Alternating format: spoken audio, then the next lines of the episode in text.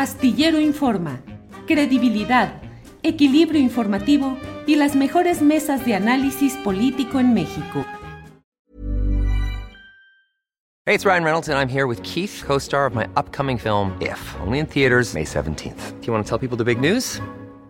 All right, I'll do it. Sign up now and you'll get unlimited for $15 a month in six months of Paramount Plus Essential Plan on us. Mintmobile.com slash switch. Upfront payment of $45 equivalent to $15 per month. Unlimited over 40 gigabytes per month. Face lower speeds. Videos at 480p. Active Mint customers by 531.24 get six months of Paramount Plus Essential Plan. Auto renews after six months. Offer ends May 31st, 2024. Separate Paramount Plus registration required. Terms and conditions apply if rated PG. One size fits all seems like a good idea for clothes until you try them on. Same goes for healthcare. That's why United Healthcare offers flexible, budget friendly coverage for medical, vision, dental, and more. Learn more at uh1.com. Las 2 de la tarde en punto, las 2 de la tarde en punto y mire, hay que aprovechar la oportunidad para empezar a tiempo con nuestra mesa de periodismo, dado que ya están dos de nuestros compañeros. Así es que en este miércoles eh, con mesa de periodismo entramos directamente con mis compañeros Arturo Cano y Daniela Barragán, que ya están por ahí. Daniela, buenas tardes.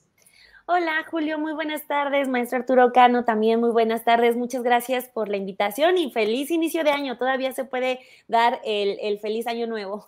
Todavía, ¿cómo te la pasaste, Dani? ¿Cómo te pasaste esta temporada? ¿Y cómo ves lo que viene en este año a tambor batiente? Me la pasé muy bien, afortunadamente descansé porque, o sea, como que hoy me cayó el 20 de que apenas es 11 de enero. O sea, hemos tenido semanas bien intensas, que ya, ya fue mucho 2023. Sí, sí, sí, ya fue demasiado. Arturo, gracias, Daniela. Arturo Cano, buenas tardes. Muy buenas tardes, Julio. Este, saludos, Daniela, Alberto, y gracias a quienes nos acompañan y también, por supuesto, al equipo que hace posible este programa, como decían los conductores clásicos. Así es. Arturo, ¿cómo te la pasaste eh, en esta temporada? Descansando, tecleando, reflexionando, escuchando música, leyendo. ¿Qué, qué aprovechaste? Pues entre tecleo y disfrute de la ciudad, porque no salí. Este, Por aquí anduvimos en, las mesas, estuvimos platicando eh, varias veces ahí con, con este, nuestra querida Adriana en tu, en tu merecidas vacaciones. Este, pero bueno, pues disfrutando algo la ciudad, leyendo y además, pues, eh, digamos, la realidad no nos soltó en, sí, sí, sí. los días de diciembre. No, no se puede decir que nos pudimos este, ir, eh, ausentar sin, sin estar atentos con esta, esta pulsión o esta hambre o esta necesidad eh, que, que tenemos quienes nos dedicamos a este oficio del periodismo. Gracias, Arturo. Alberto Nájar, buenas tardes, ¿cómo estás? Bien, Julio, buenas tardes. Buenas tardes también a Daniela y a Arturo y a todos los que nos escuchan y a Adriana también, por supuesto. Claro, ¿cómo te la pasaste en estos días, eh, en estas semanas y cómo vas viendo el arranque de 2023, Alberto? Pues yo me la pasé madrugando, Julio, pues yo no, yo no tuve descanso, tengo que estar muy temprano en la radio. Eh, la, gran ventaja es que el tráfico de la ciudad estaba bastante bueno, entonces era de rapidito llegar, pero pues sí, como dice Arturo, no hubo descanso, la verdad, eh, estuvo bastante movidito el fin de año. Además tenías, que eh, estar, muy atento a, la cotización del dólar, ¿no, Alberto? A la cotización del dólar. pues como ves que está hoy a 18.95 según esto.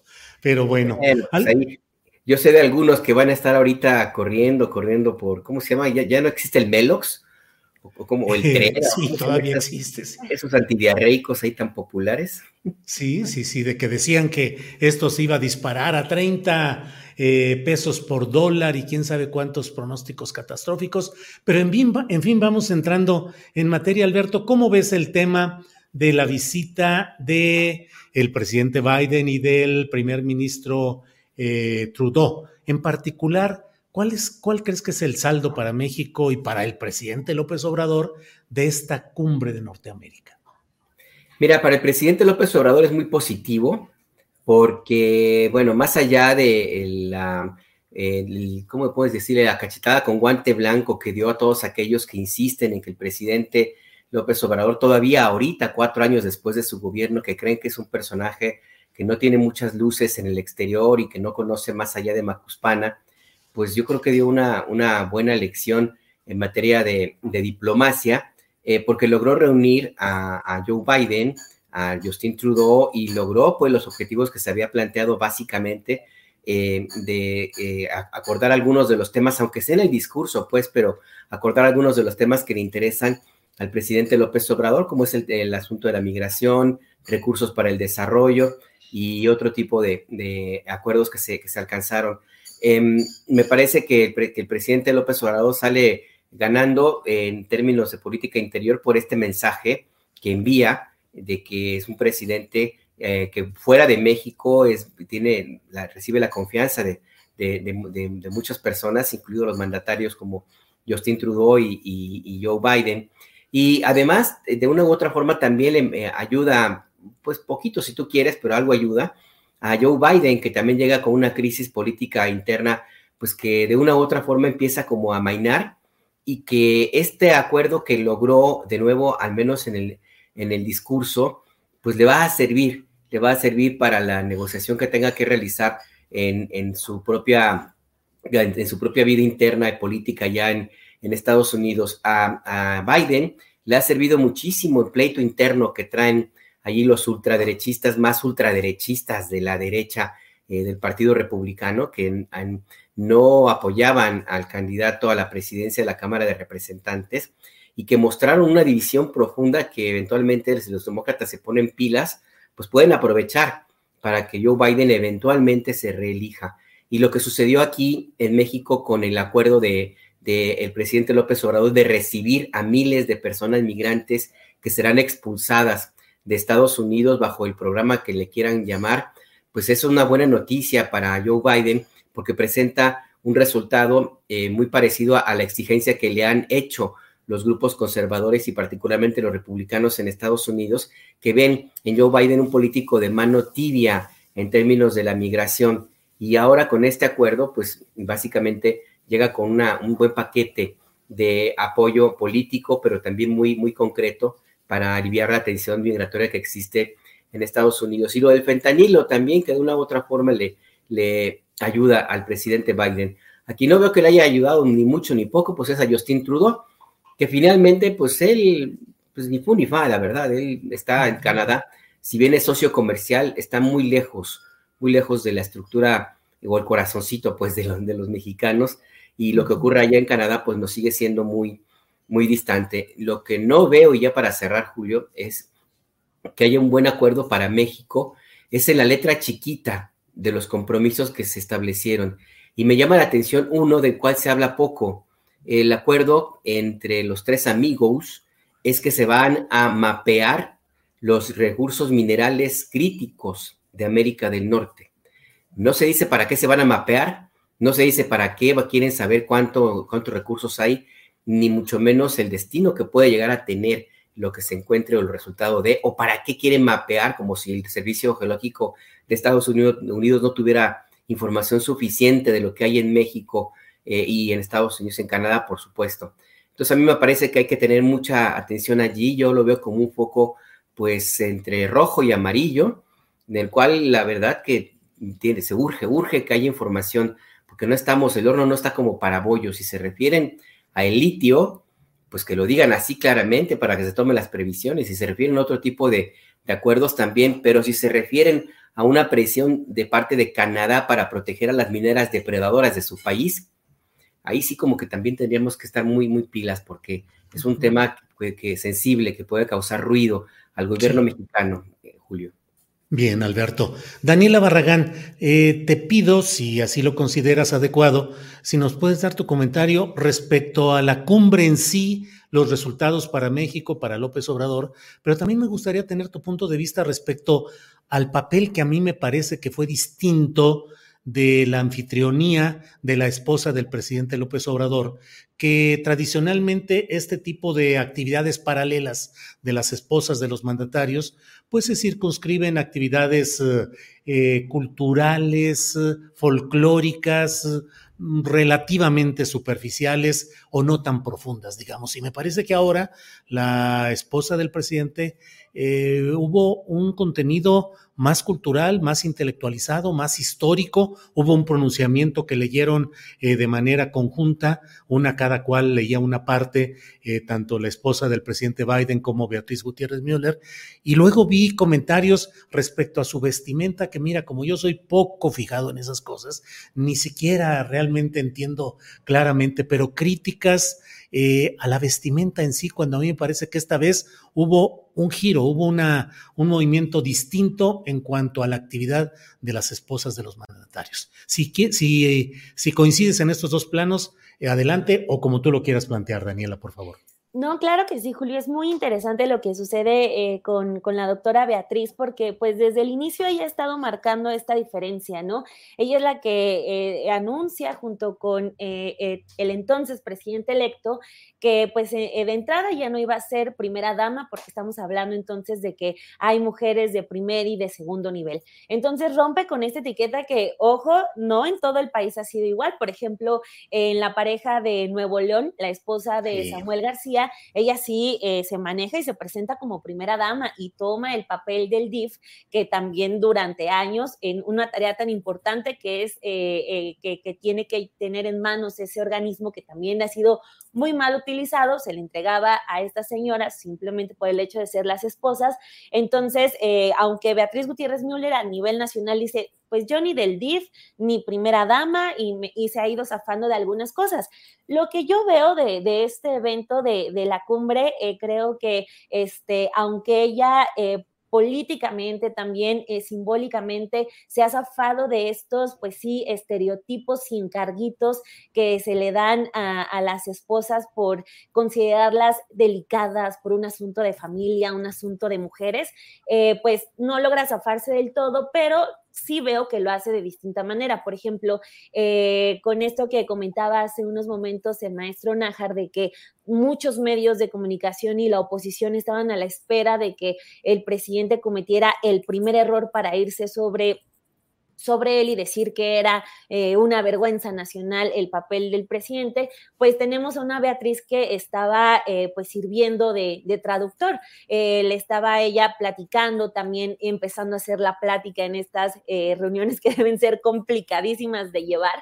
Entonces, más bien sirve como una compañera y ahí sí yo veo un, un cambio digamos, pueden ser, puede ser todo simbólico, pero en temas eh, de género y del papel de la mujer en la política, esos detalles son importantes. Entonces no vemos a una mujer que se preocupó eh, sobre todo por lucir un buen vestido, sino por también ayudarle a su pareja, que es nada más y nada menos que, el presidente de México.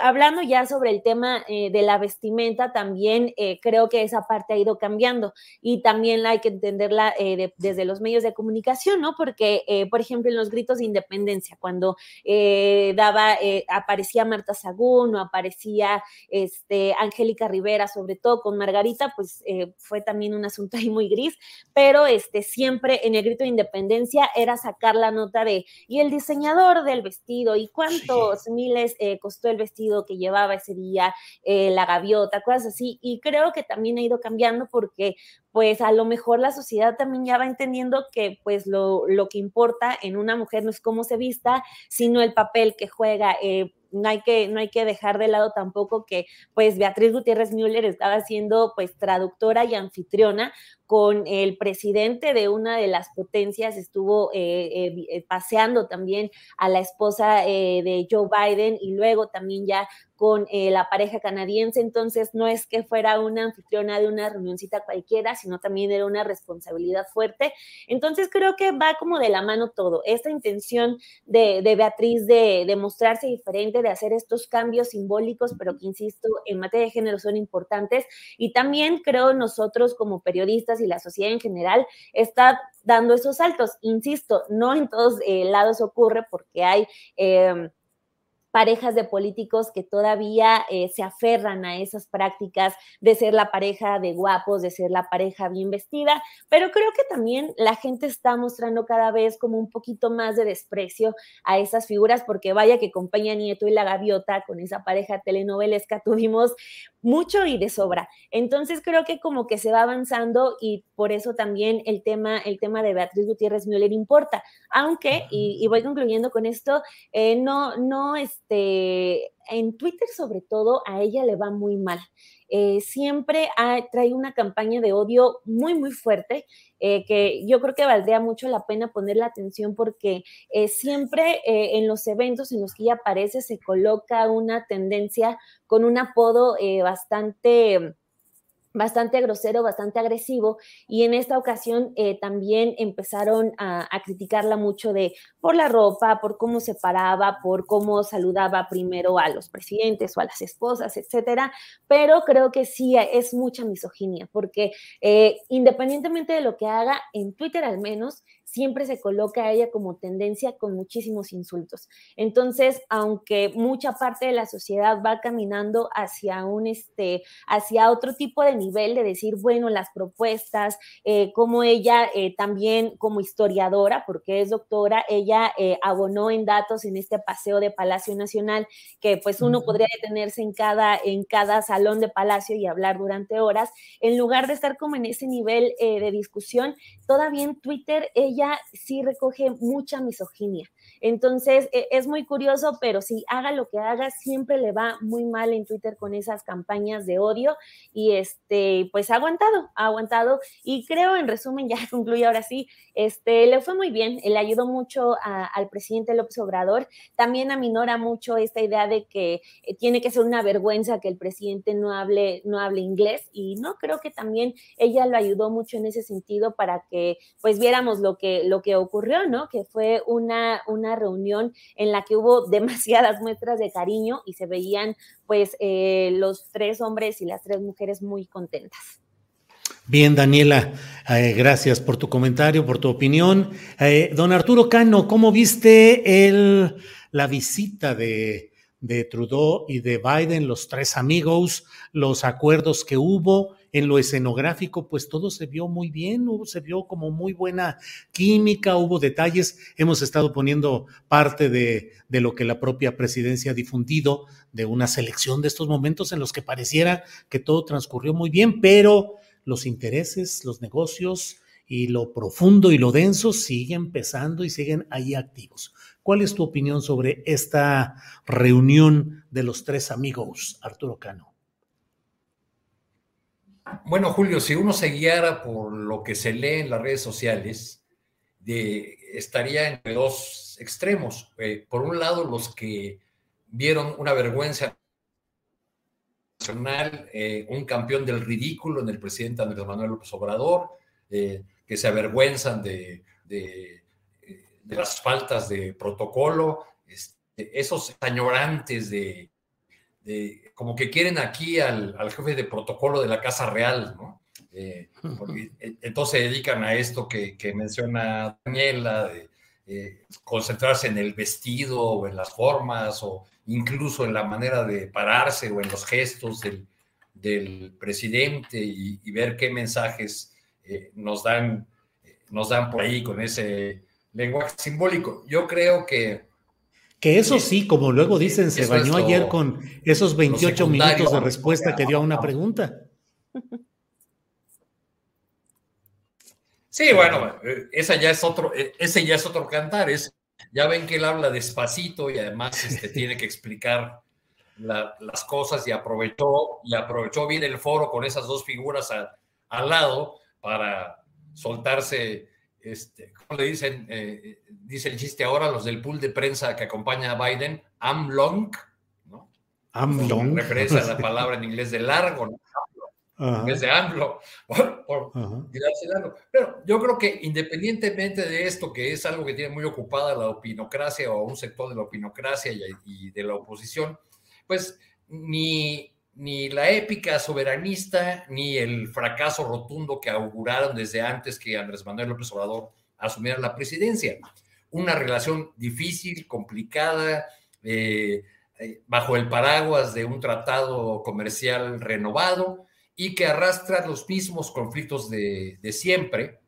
Eh, no vimos en esta cumbre grandes soluciones porque se habla de, comisiones y algunos acuerdos eh, no del todo planchaditos, por lo que se vio al menos en el tema migratorio, porque Estados Unidos anunció o adelantó que México está dispuesto a construir otro centro migratorio en, en su frontera sur y el presidente López Obrador dijo que no se hará eso en Tapachula, donde ya tenemos la tristemente célebre eh, estación migratoria siglo XXI.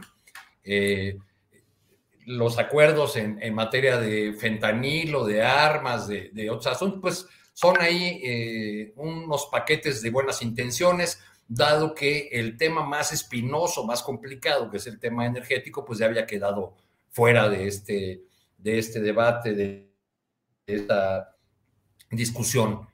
Llama la, atención la insistencia del presidente López Obrador en que eh, Biden no ha construido un solo metro de muro.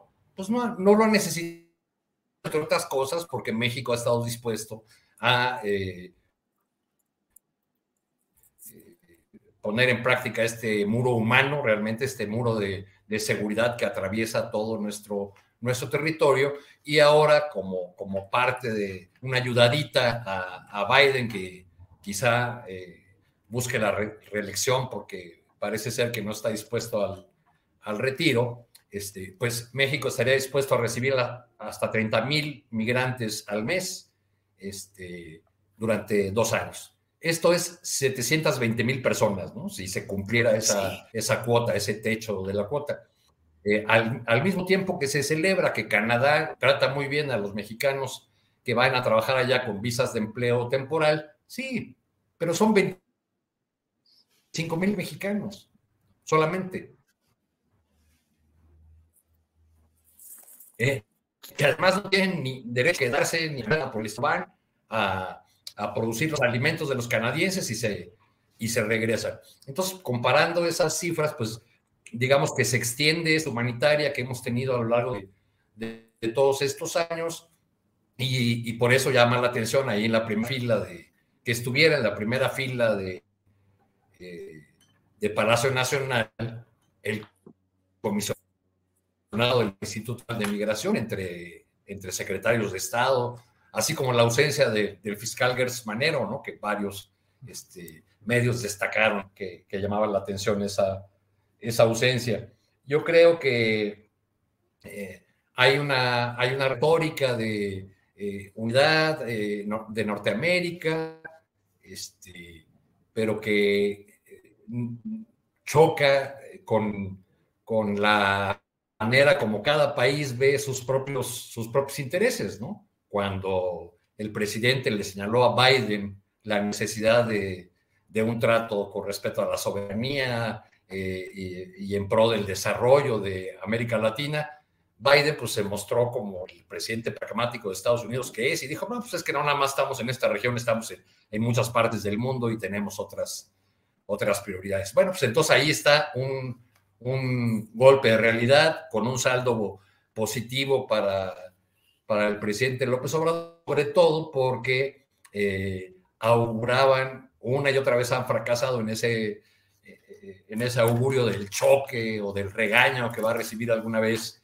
el presidente López Obrador del, del, mandatario del país más poderoso de la Tierra. Bien, Arturo.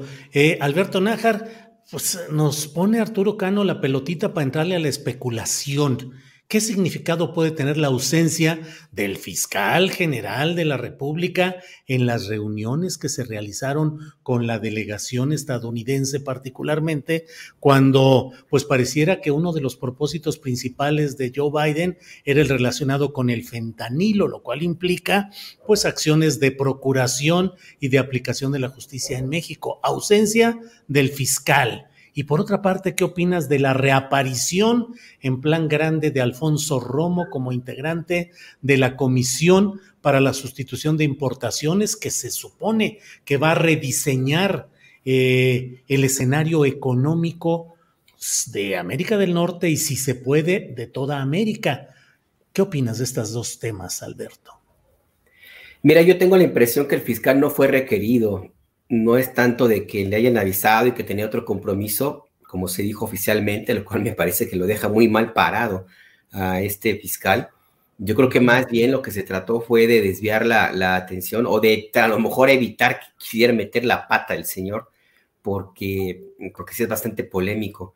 Yo creo que más bien el, tema eh, también, inclusive dentro de la estrategia que habría planteado el gobierno del presidente López Obrador, es tratar de desnarcotizar o de quitar el énfasis en la seguridad a esta reunión y concentrar las energías en lo que al presidente le interesaba destacar, que era la integración económica eh, y el tema del desarrollo y lo que ya escuchamos también eh, el día de, ayer. Por eso es que yo sí creo que eh, no es que el, fiscal de plano no haya querido, no haya querido cancelar una cita importantísima.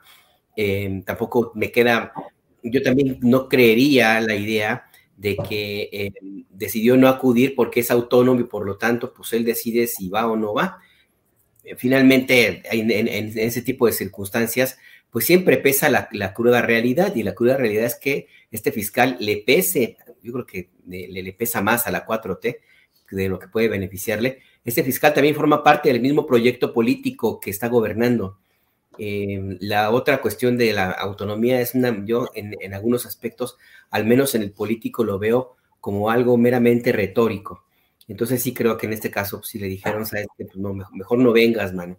Y te concentraron las energías en la agenda que el presidente quería quería eh, impulsar, eh, Julio. Y se me fue la, otra pregunta que me, que me mencionó. Lo del retorno de Alfonso Romo como comisionado para esta política de sustitución de importaciones.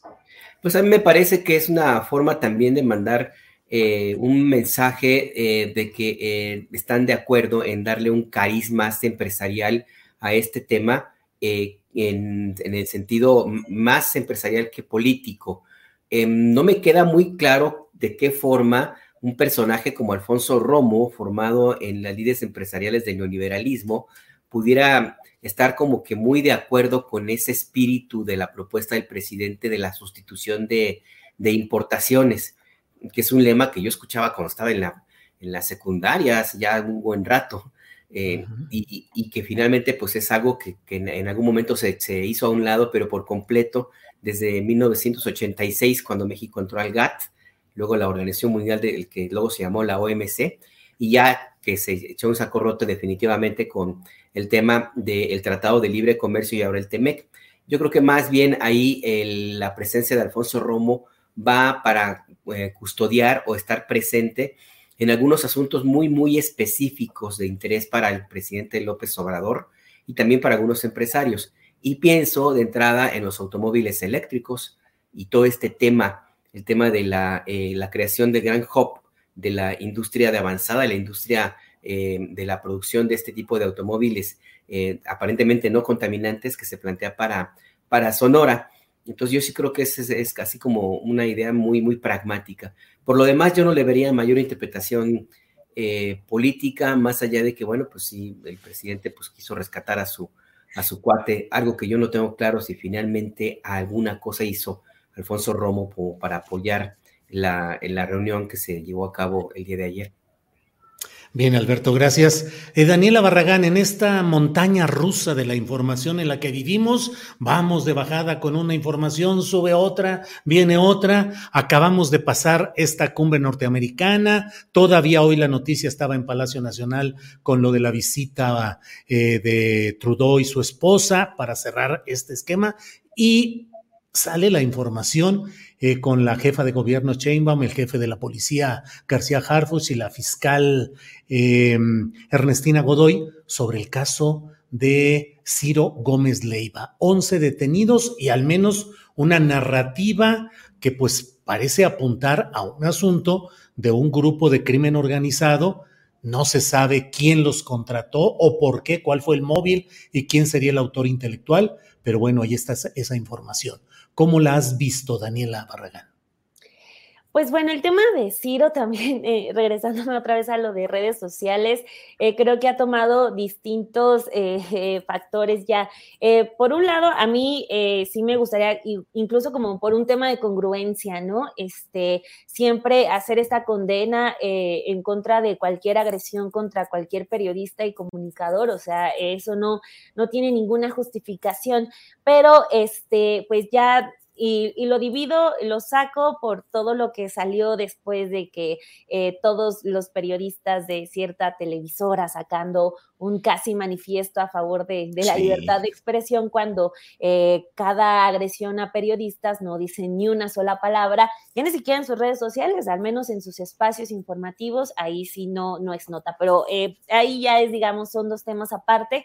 Eh, y el primero sí, o sea, a partir de que siempre tiene que haber una condena a cualquier agresión y de que ninguno tiene que quedar en la impunidad, ninguna agresión a periodistas cuando ese es el, el común, ¿no? Que todos los actos en contra de periodistas queden en el aire y ya nadie sabe nada, cuando lo que artículo 19 ha documentado es que la mayoría de las agresiones eh, vienen eh, de funcionarios públicos. Entonces, este, ahí están esos, esos datos que son los de base.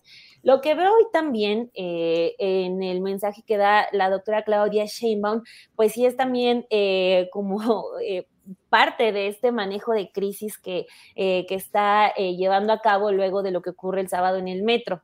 Es decir, eh, vean, o sea, se están avanzando, estamos avanzando en todo porque pues vaya que le llovió muy fuerte y con justa razón eh, con, lo de, con lo del accidente del metro. Ya también la fiscalía dijo que va a investigar, ya eh, pues han, han asegurado que ahí también eh, pues va a haber claridad de los hechos.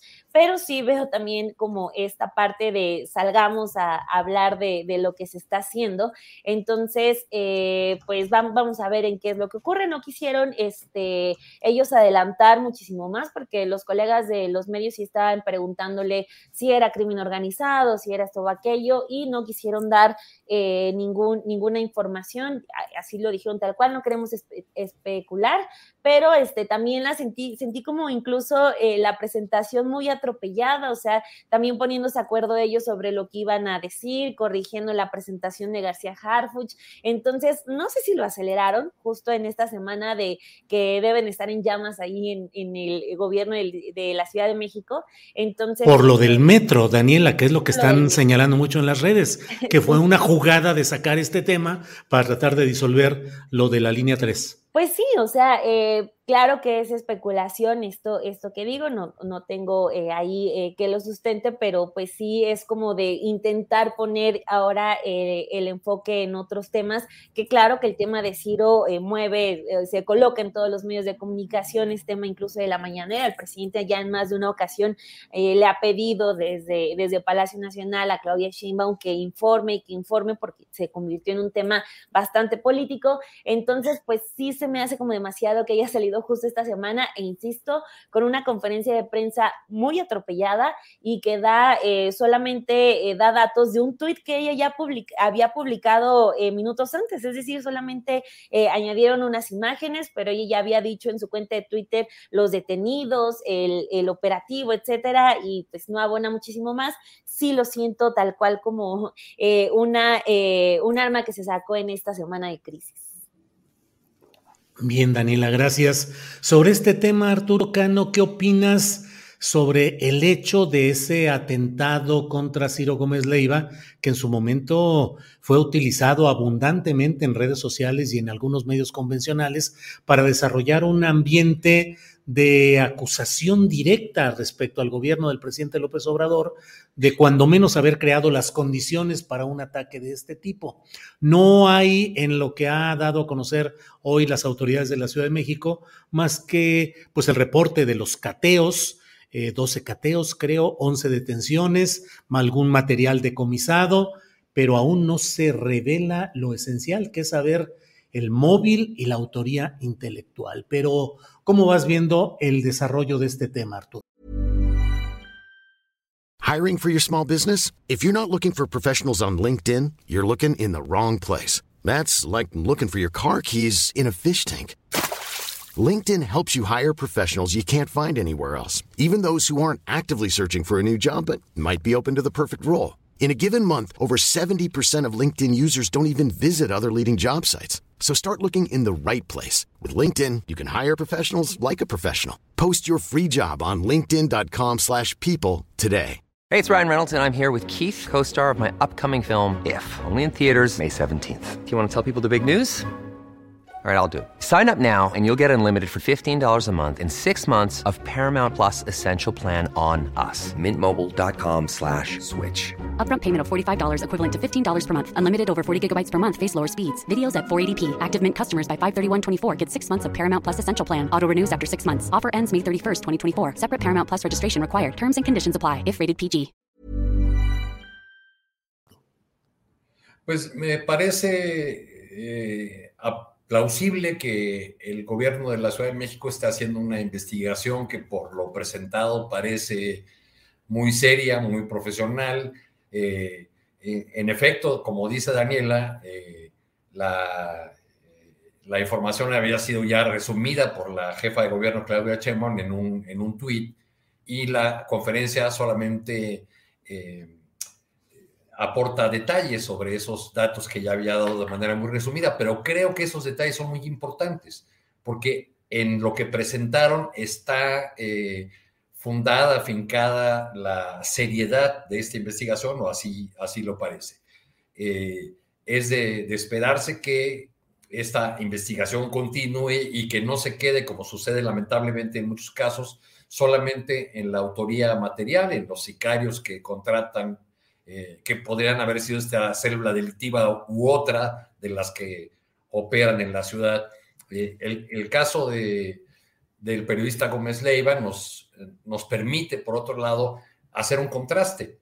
Desde hace unos días están desaparecidos tres comunicadores del estado de Guerrero, de la zona de Tierra Caliente, y no han recibido, el, caso de ellos no ha recibido ni el 1% de la atención que recibió el caso de, de Ciro Gómez Leiva, por otro lado, utilizado por las oposiciones para hablar de ya no hay libertad de expresión, eh, de atentado contra, contra la libre, eh, libertad de prensa, etcétera, etcétera. Bueno, pues eh, no dijeron lo mismo cuando el caso de Paco Stanley, pero la intensidad de los ataques en contra del gobierno entonces de Cuauhtémoc Cárdenas fue muy similar, fue una, una utilización de un de un hecho de esta naturaleza para culpar a un gobierno, para construir una narrativa de un gobierno, eh, por un lado incapaz y por otro lado ahora enemigo de la, de la libertad de expresión. En el estado de Guerrero están desaparecidos el periodista Jesús Pintor Alegre y eh, dos administradores de una página de Facebook que informa en esa, en esa región de una zona que hace, donde hacen frontera eh, Guerrero y Michoacán, Fernando Moreno y Alan García Aguilar. Ayer los colegas del estado de Guerrero hicieron una concentración en Chilpancingo, eh, eh, donde dieron lectura a una comunicación que enviaron al, presidente de la República y a la gobernadora Evelyn Salgado, eh, pues demandando la intervención de la autoridad para saber qué pasa con, qué pasó con estos colegas. No, no se tiene ni siquiera la precisión de qué día fueron eh, desaparecidos. Hay una fotografía de, dos de ellos, los que administraban la página de Facebook, pero la Comisión de Derechos Humanos del Estado de Guerrero, que sacó un comunicado un tanto eh, cuidadoso, no ha dicho nada del, caso del compañero Jesús Pintor Alegre, que fue en algún momento responsable de la jornada Guerrero en la, en la zona de la Tierra Caliente. Entonces, bueno, pues esto nos, permite confirmar lo que hemos dicho ya varias veces de cómo eh, la, eh, la, fama, los reflectores que iluminan la labor de un periodista eh, siempre parecen acelerar la, justicia y en el caso de los colegas de, o de los asesinatos o agresiones contra colegas en muchos estados de la República, pues son, son asuntos que quedan en el olvido, que se investigan a medias o donde solamente caen los eh, autores materiales de, las agresiones y muy pocas veces se llega, se llega eh, al móvil y a los eh, autores intelectuales que esperemos que en este caso sea así este, y no estemos solamente frente a un, frente a un elemento que le va a dar puntos a Omar García Harfuch en su camino a, la, una posible candidatura en la Ciudad de México.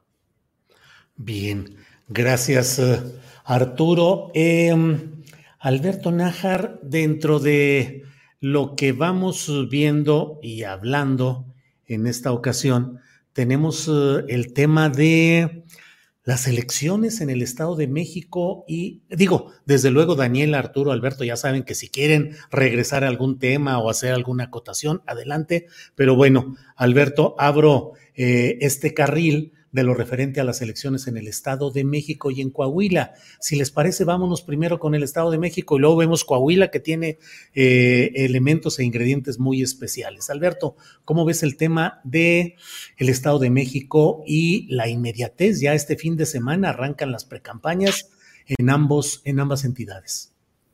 Antes, si me permites, nada más comentar algo del caso de Ciro. Eh, yo creo que es importantísimo que se ponga muy, muy claro eh, y con rapidez cuál es el móvil de la agresión en contra del colega, del compañero Ciro, eh, Ciro, Ciro Gómez Leiva, lleve decir Ciro Pérez Silva, Ciro Gómez Leiva, porque... Ciro Pérez Silva, compañero nuestro en la jornada. Exactamente, sí, también es importantísimo que se sepa. Estuviste tentado, a decir Ciro Peraloca. ¿no? Sí, yo también lo caché a Alberto y le corrigió con gran habilidad, ¿eh? bueno, ¿para, ¿para qué? Si tú, Arturo, sabes muy bien cómo nos llevábamos allá hace muchos años en PAL, pero, pero más allá de eso, es importante que se ponga claro el móvil, porque suena muy extraño que una banda dedicada a la extorsión, pues agreda a un periodista y agreda a Ciro Gómez Leiva, que él mismo ha dicho que no tenía ni enemigos, ni cuentas pendientes, ni nada, lo cual me hace a mí pensar que eh, eventualmente este grupo, y por eso creo que es importante que se aclare, pues fue básicamente contratado, contratado para hacer, eh, para llevar a cabo el ataque, y quien tenga capacidad de contratar a una banda, si es así, si es cierto que es una banda de esta naturaleza, con este nivel de peligrosidad, con esa esquizofrenia con la cual los líderes o el líder de esa banda actúa, la profunda desconfianza con la que eh, se mueve, eh, pues no, no fácilmente aceptaría un trabajo de eh, contratado que no le rindiera un, un, dinero enorme, enorme, enorme para poder, para poder llevar a cabo esta, esta encomienda, si es que fue el caso. Por eso creo que es importante que se ponga en claro cuál fue el móvil porque los autores materiales o los presuntos autores materiales como que no cuadran con el entorno en el cual em, que pudiera eh, pensarse una agresión contra un comunicador como es Ciro, Ciro Gómez Leiva. Y además también es importante dejar muy claro y repetirlo, repetirlo hasta que, hasta que se cansen, pues. O sea, no se puede tener esta doble, este doble rasero, esta doble vara para medir eh, y para atender con prontitud los casos de, agresiones a, periodistas de renombre o al menos más conocidos o con acceso a medios de comunicación como es Grupo Imagen o a la plataforma del propio Ciro, eh, no se puede seguir con ese doble rasero de atender prioritariamente a estos personajes y dejar de lado a todas las agresiones que todos los días hay en contra de periodistas de a pie. Y no me refiero únicamente a los compañeros de la organización que yo presido, que también de vez en cuando, pues sí, nos, han, ha tocado padecer algunas agresiones, sino, sino los reporteros, pues ahora sí que andan en la, en la calle, los que no tienen camioneta blindada y no tienen ese tipo de, de acceso a, a, un escenario como el que tienen otros periodistas de renombre. Yo creo que es importante que lo repitamos y que no nos cansemos. Sí, se tiene que aclarar con prontitud y castigar a los perpetradores de la, o a los autores del ataque contra el compañero Ciro Gómez Leiva, pero no es el único caso. Tienen que aclararse todos, todos, porque la raíz de la, de la violencia en contra de los periodistas radica justamente en la impunidad, en la impunidad. El 99% de los ataques contra periodistas nunca se investigan. Ciro está en, el, en ese 1%. Yo creo que tendría que ser la, la excepción y, no, y no, no la norma. Entonces yo creo que es importante dejar muy claro eso, eh, Julio. Se tiene que Alberto, todos.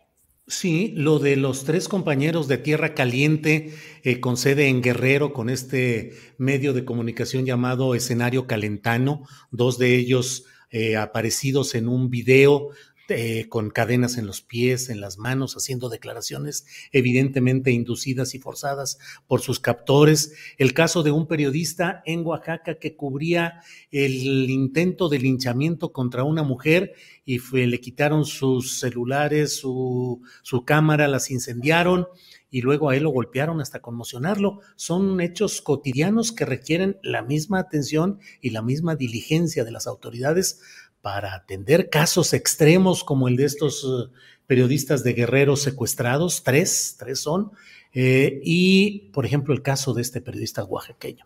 Perdón, Alberto, solo para agregar ese dato. Adelante y, por sí. Es importante que se aclaren todos. O sea, porque, porque no me parece, yo, yo, yo estoy casi seguro que Ciro tampoco le convendría que se mantenga la narrativa de que sus agresores eran unos extorsionadores. Flaco favor le hacen al, compañero Gómez Leiva en ese sentido y se tiene que profundizar y poner en claro para dejar, eh, quitar, quitar cualquier especulación. Insisto, un grupo delictivo de esa naturaleza, si es como dice eh, Omar García Harfuch, que, que, es, pues, que, que, opera, difícilmente se prestaría para una ejecución, o a lo mejor y sí, pero cobrarían carísimo sus servicios y entonces ahí hay que preguntarnos, ¿quién puede pagar para agredir de esta manera así a un, a un periodista como Ciro Gómez Leiva? ¿Y cuál sería el propósito entonces de invertir tanto dinero para crear escándalo con un caso de mediático de alta envergadura como este? ¿A quién le conviene? ¿A quién le conviene que se agreda a un personaje como Ciro Gómez Leiva y que se cobre tanta relevancia? O sea, ¿de veras? ¿De veras? ¿Es así? ¿O es otro interés? Digo, nada más hay que pensar que hay grupos empresariales que han financiado durante mucho tiempo a, a granjas de bots y también a la oposición, pues son los que le pagan el sueldo ahí al PRD, al PRI al, y al PAN. Entonces, pues digo, ¿para qué abrimos la puerta a especulaciones? Ni es el primer país en el cual intereses eh, densos de este tipo financian hechos que desestabilicen y creen un ambiente de temor social y de reacción adversa a los gobiernos en turno. No sería la primera vez. Alberto, si me permites, vamos a seguir con el tema del Estado de México. Voy con Daniela Arturo y luego regreso contigo sobre este tema del Estado de México. Daniela, ¿cómo ves el tema? Ya están anunciando que mañana habrá conferencia de prensa en la cual eh, se dice que se va a anunciar ya la candidatura, sea candidatura eh, común o por coalición entre PRI, Partido eh, Verde y eh, eh, para plantear ya esta alianza electoral en la cual serán, perdón, PRI, PAN y PRD, los que anunciarían. Sí, PRI, PAN y PRD los que anunciarían. Sí, lo del verde estoy pensando en lo de Coahuila, pero ahorita ya entramos en eso. ¿Cómo lo ves, Dani? que no es raro colocar al verde con cualquier partido, porque ellos se acomodan muy bien. Sí, donde sea. Híjole, lo del Estado de México va a estar complicado, sea, por un lado creo que el PRI va a querer optar por eh, sacar sus mañas, las que ha utilizado durante años para controlar esa entidad, pero por otro lado no sé si le sean suficientes. Y eso lo he estado pensando porque eh, me llamó mucho la atención eh, ya esta última demostración de confianza y de respaldo entre el presidente López Obrador y el gobernador Alfredo del Mazo. Eh, lo pensaba porque Alfredo del Mazo, desde que empieza su, administración, este, siempre se manejó en muy bajo perfil, eh, con mucho trabajo sale de, Toluca para eventos eh, poco, poco controlados. Pero durante todo este tiempo, estos seis años, se ha manejado incluso muy lejano a su partido, del que él es de las familias principales que lo componen, es eh, de, los del Mazo, muy cercano, eh, pues el primo de Peña Nieto, nada más y nada menos, esta onda del grupo Atlacomulco, Golden Boy, todo, ¿no? Este, a pesar de la cercanía que él tiene con el partido, esa cercanía incluso natural, estos seis años él ha estado muy lejos del prismo, eh, al menos el público, ¿no? No sabemos qué haya pasado, pero a mí eh, como que me salta que va a ser una relación más o menos como la que lleva, eh, llevó el presidente López Obrador con Enrique Peña Nieto. En esos días también destacó mucho que el presidente en una de sus conferencias en Palacio Nacional hablaba sobre los datos de de violencia y por ejemplo hablaba de y Fox y con Calderón y con el licenciado Peña Nieto, o sea, nunca hay un momento en el que el presidente López Obrador eh, hable mal de Peña Nieto, siempre es el licenciado Peña Nieto. Y él lo ha dicho eh, en varias ocasiones también, que le agradece mucho que haya ayudado a que se diera el cambio, a no meterse como lo hizo Fox o como lo hicieron otros, eh, meterse en las elecciones y, y, lo que él reconoce a Peña Nieto es que pues dejó, dejó que, que sucediera el cambio, que llegara eh, él a la presidencia. También estaba muy complicado con la cantidad eh, de votos con las que llegó el presidente López Obrador a hacer algo en su contra, pero digamos, le da siempre ese, ese respaldo a Peña Nieto, que está escondido en España, y va algo similar con Alfredo del Mazo, ya eh, aterrizándolo en el Estado de México. Siempre, en, eh, a finales de año, siempre dijo que le tiene mucha confianza, que es una buena persona, que le ha ayudado mucho, eh, estuvieron trabajando muy cercano con lo del AIFA, también ahorita están con lo del Tren México-Toluca. Entonces, sumando esta cercanía que hay con el gobierno federal, incluso con Claudia Sheinbaum de Del Mazo, y también este, esta lejanía, al menos en lo público con el PRI. No sé si también por parte de, Alfredo del Mazo vaya a haber esta intención por dejar que el cambio ocurra. Y ese cambio, pues según las encuestas, pues sería que pues se, se concretara el triunfo eh, de la maestra Delfina Gómez, que en 2000, 2017 eh, ya estuvo pues así a nada, a nada de, ganar, eh, pero pues le dan la victoria a Alfredo del Mazo, que también en ese momento, a pesar de tantas anomalías, no se hizo mucho escándalo por parte de Morena, pero bueno, ahí ya está el antecedente. Entonces, eh, pues si se da, digamos, esta transición suavecita, no sé si Alfredo del Mazo ya haya también eh, dado por sentado que va a ganar Morena, pues yo creo que también lo que a mí me gustaría ver por parte de Delfina Gómez es que pues muestre un poco de más actitud. Lo que tuvimos, por ejemplo, de su paso en la Secretaría de Educación Pública fue muy opaco. Entonces, a pesar de que eh, todo mundo, todos los partidos quieren eh, ganar el Estado de México, si Morena está a un paso de hacerlo, sí me gustaría eh, que Delfina Gómez tenga una campaña agresiva porque el Estado de México no solo es botín político, este, y lo digo como mexiquense, o sea, es un Estado que tiene muchísimos problemas y que los políticos tienen que estar a la altura de tomar una entidad que está controlada por el PRI, que sí tiene muchas prácticas culturales malas y que está en la pobreza, que está en pésimas condiciones, casi todo lo que hay en el Estado de México está mal hecho y eso también nos refleja eh, que ha sido gobernado durante casi 100 años por el PRI. Entonces, este, también yo, por ejemplo, pensaba, o sea, todo el país aguantó seis años a Peña Nieto, el Estado de México aguantó 12 años a Peña Nieto, ¿no? Imagínense cómo están las condiciones en esa entidad. Entonces, sí espero, así como dicen las encuestas, que Delfina va a arrasar en las elecciones, espero que eh, en esta ocasión la maestra Delfine, Delfina esté eh, agresiva, tenga una actitud fuerte porque vaya que la va a necesitar no solo para la campaña, sino pues en caso de que se concrete su triunfo para gobernar bien el Estado de México. Bien, Daniela.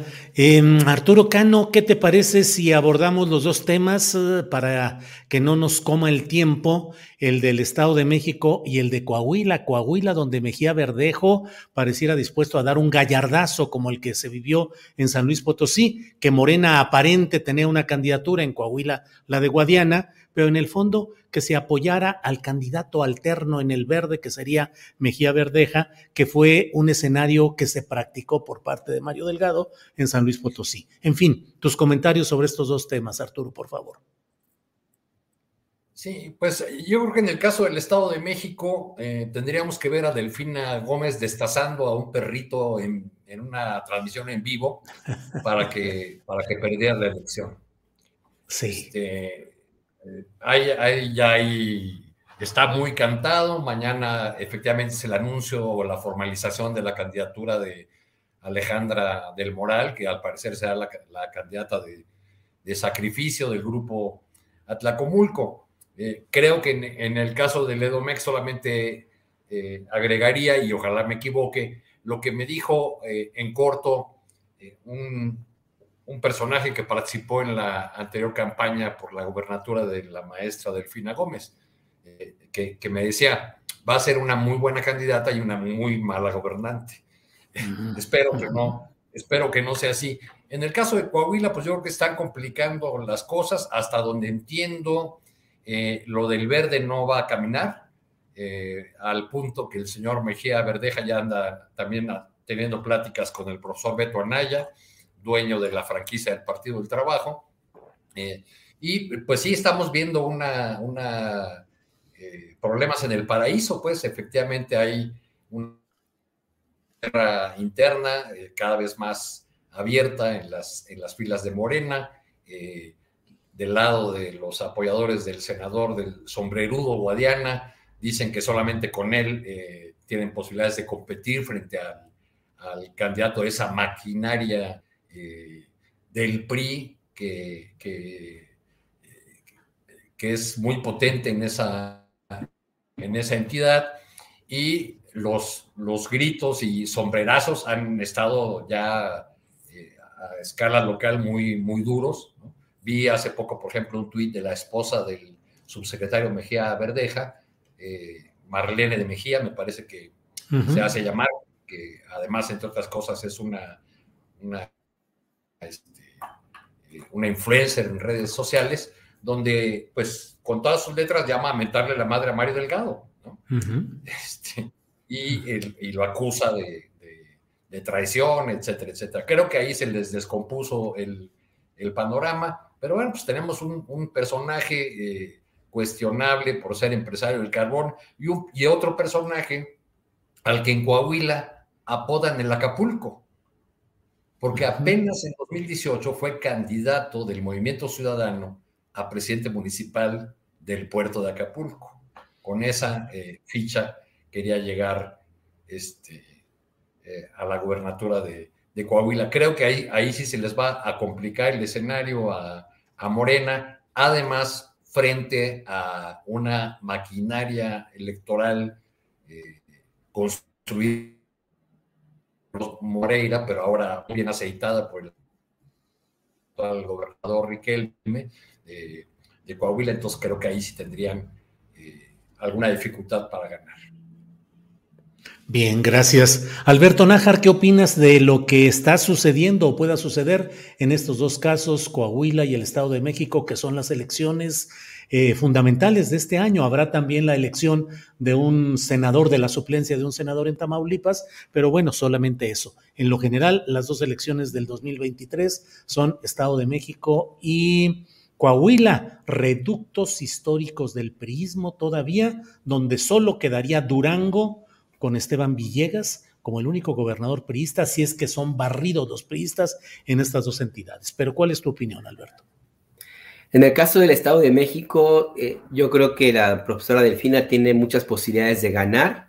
Ahí el tema, lo que habría que preguntarse no necesariamente es eh, si va a poder ganar o no, sino si la guerra interna, si tiene todos los hilos amarrados allá dentro de Morena para que no le jueguen chueco al interior de ese partido, porque pues por más que, quieran y que se comprometan y se tomen la foto, etcétera, pues no hay que olvidar que en Morena, en Morena sí sale de vez en cuando ese perredista que todavía trae muy, muy dentro.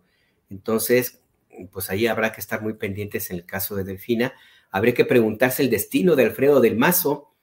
Em, no sé hasta dónde, no lo veo en ninguna, en ninguna embajada, ni tampoco como cónsul no sé, ahí habría que, revisar si eventualmente su destino, perdón, vayan a ser el mundo de los negocios. En fin, habría que preguntarse qué va a pasar con Alfredo del Mazo y si el acuerdo que, se, que eventualmente tendría que haber llegado le va a funcionar para que no lo, no lo persigan una vez que pierda el PRI la elección en el Estado de México.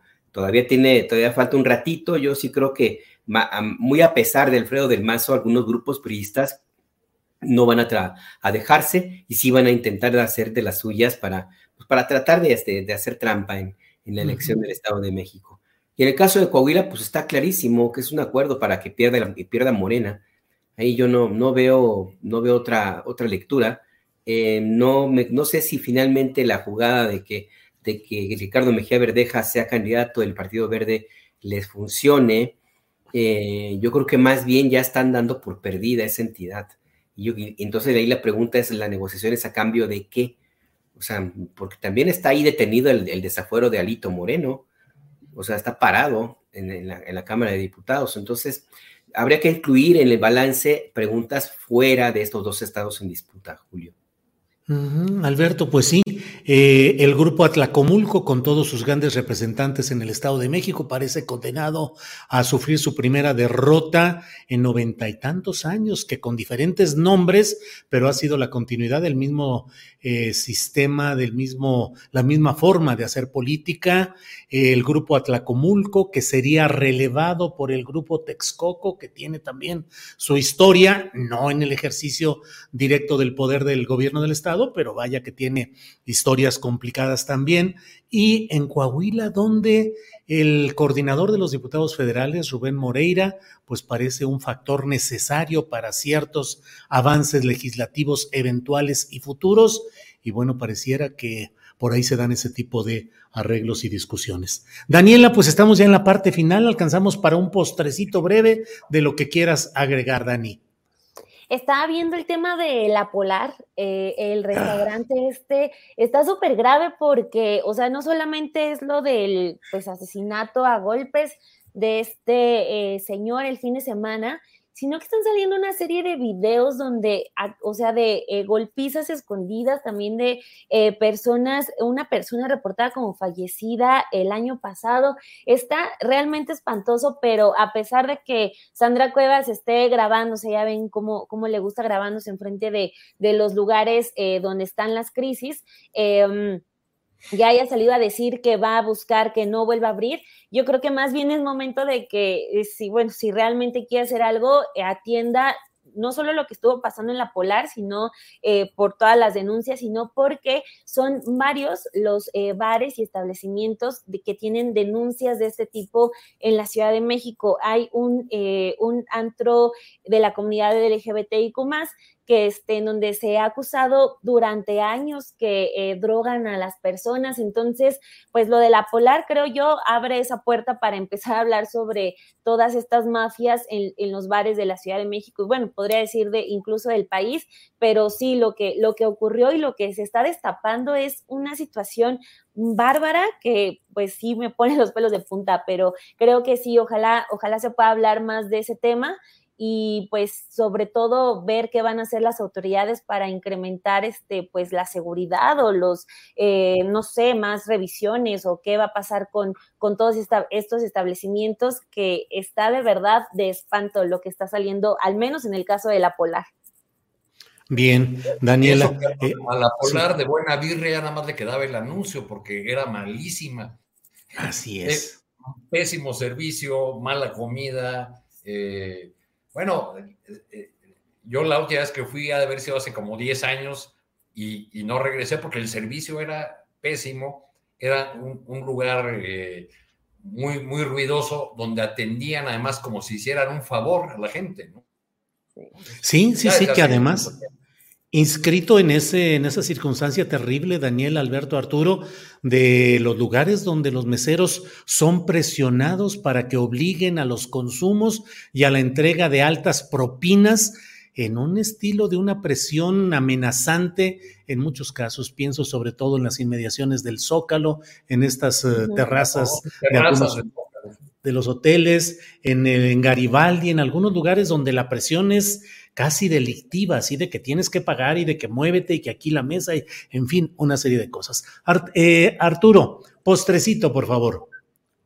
No, pues ya, ya cerré con, ese, comentario birriero. Postre birriero. Birriero. Eh, y a, propósito, este, Alberto, Julio, ¿cuál birria en la Ciudad de México? Ya que. Híjole. Yo estoy acá en Guadalajara, donde hay birria, en, la, en las nueve esquinas, digo, eh, discúlpenme, pero. pero tú, ¿cuál escoges, Arturo? ¿Cuál recomiendas? No, no, pues yo ando en busca de una birria, porque por eso. Alberto Nájar, no tengas sonrisa tapatía, déjalo de las nueve esquinas y dinos en la Ciudad de México, ¿dónde? Hay una birrería que se llama Pomposo, que ah, tiene una sucursal en el estado de, en, en, en este, se fue el nombre, pero hay una, tiene una sucursal en, entiendo que por el rumbo del Estadio Azteca, que es bastante buena, diría estilo Zacatecas. Y yo he probado una que está, estoy tratando de acordarme en dónde les mando si quieren luego después, que está por el sur, allá por la colonia campesina, algo así. Lo sé porque ahí estaba la pediatra de mi hija y bastante buena la birria tatemada que hacen por allá. Eh, voy a buscar la, la, dirección, pero sí hay un par de lugares. En, realidad, en realidad sí la birria es bien difícil que encuentres aquí en Ciudad de México. Como servicio social de, de Astillero Informa, alternativas a la polar. Sí, imagínate, nos pasamos dos horas aquí hablando de birrias y de barbacoas y vamos a tener éxito de audiencia porque todo el mundo opina y dice, Lupita Solís dice, hay una muy buena, ay, ¿qué les digo? En calle Torno, esquina Yunque por Jamaica, el paraíso de la birria en México, las nueve esquinas, dice Bosque Madura, Norme Villar por el metro viaducto, a unas dos calles de la calzada de Tlalpan, Julián Falcón. Esa es buena, esa es buena. La mejor, sí, la del metro viaducto. Eh, la mejor birria, la de Jalisco, no le hagan con ñoños si es el chavo. Eric Alberto de la Torre, acá en Texcoco hay buena birria, en, birria en Huexotla. que la mejor es la de Jalisco. Pues sí, pero mira, eh, en abundancia se vienen los comentarios de dónde. Eh, yo creo que vamos a cambiar aquí. En lugar de astillero informa, vamos a poner astillero come o algo así, y con eso nos metemos un buen rollo. Bueno, em, ¿algún postrecito que no necesariamente sea birriero, Alberto Nájar? Nada más, este, dos cositas rapidísimos, si me permites. Una, lo que pasó en la Polar ocurre hace mucho tiempo en Ciudad de México ocurrió en Nuevo Laredo, ocurrió en Michoacán, ocurrió en Ciudad Juárez, ocurrió en Tijuana.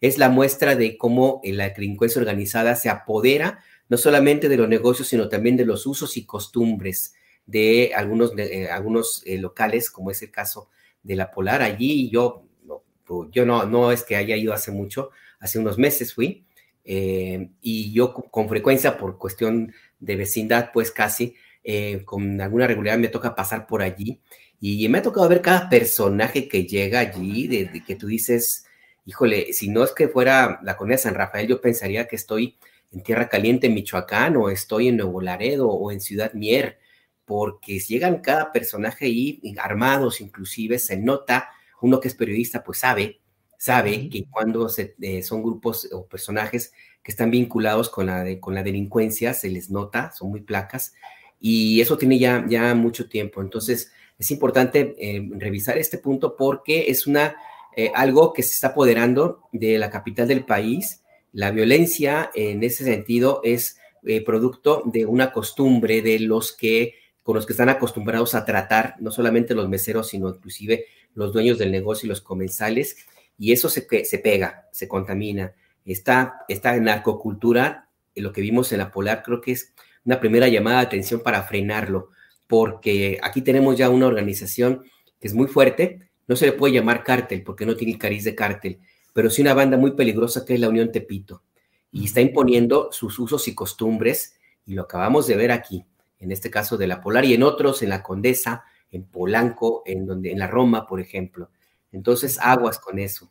Y si me permite mi, último postecito, pues ya cierro. ¿Qué onda con este compa, el Cata Domínguez y su fiestecita, sí. Qué bárbaro. Sí, sí, sí, nomás para que veas. La narcocultura. Así es, así es. Bien, pues muchas gracias a los tres, gracias por eh, esta oportunidad de platicar de todo y de muchas cosas que están pendientes.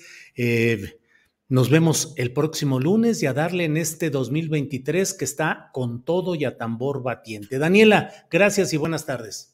Muchísimas gracias por la invitación, Julio. También un saludo a Adriana Buentello. Un placer, Arturo, Alberto y a todos los que nos vean. Muchas gracias y no se olviden de dejar like.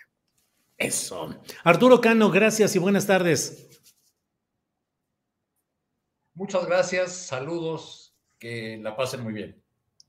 Gracias, Arturo. Alberto Nájar, gracias y buenas tardes. Gracias, Julio. Un abrazo, Daniela, también a ti, Julio, Arturo, Adriana, y buen provecho. Gracias. Hasta pronto.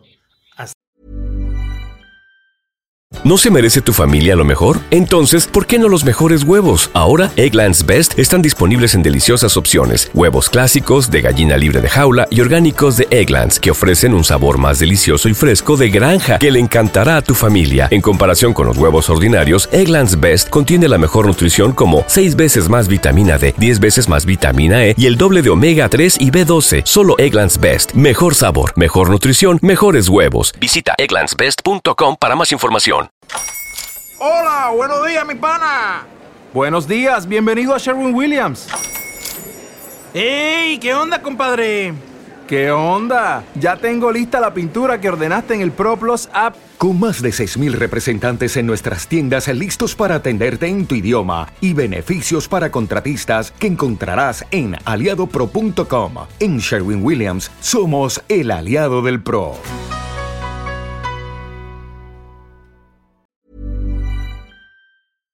Para que te enteres del próximo noticiero, suscríbete y dale follow en Apple, Spotify, Amazon Music, Google o donde sea que escuches podcast. Te invitamos a visitar nuestra página julioastillero.com.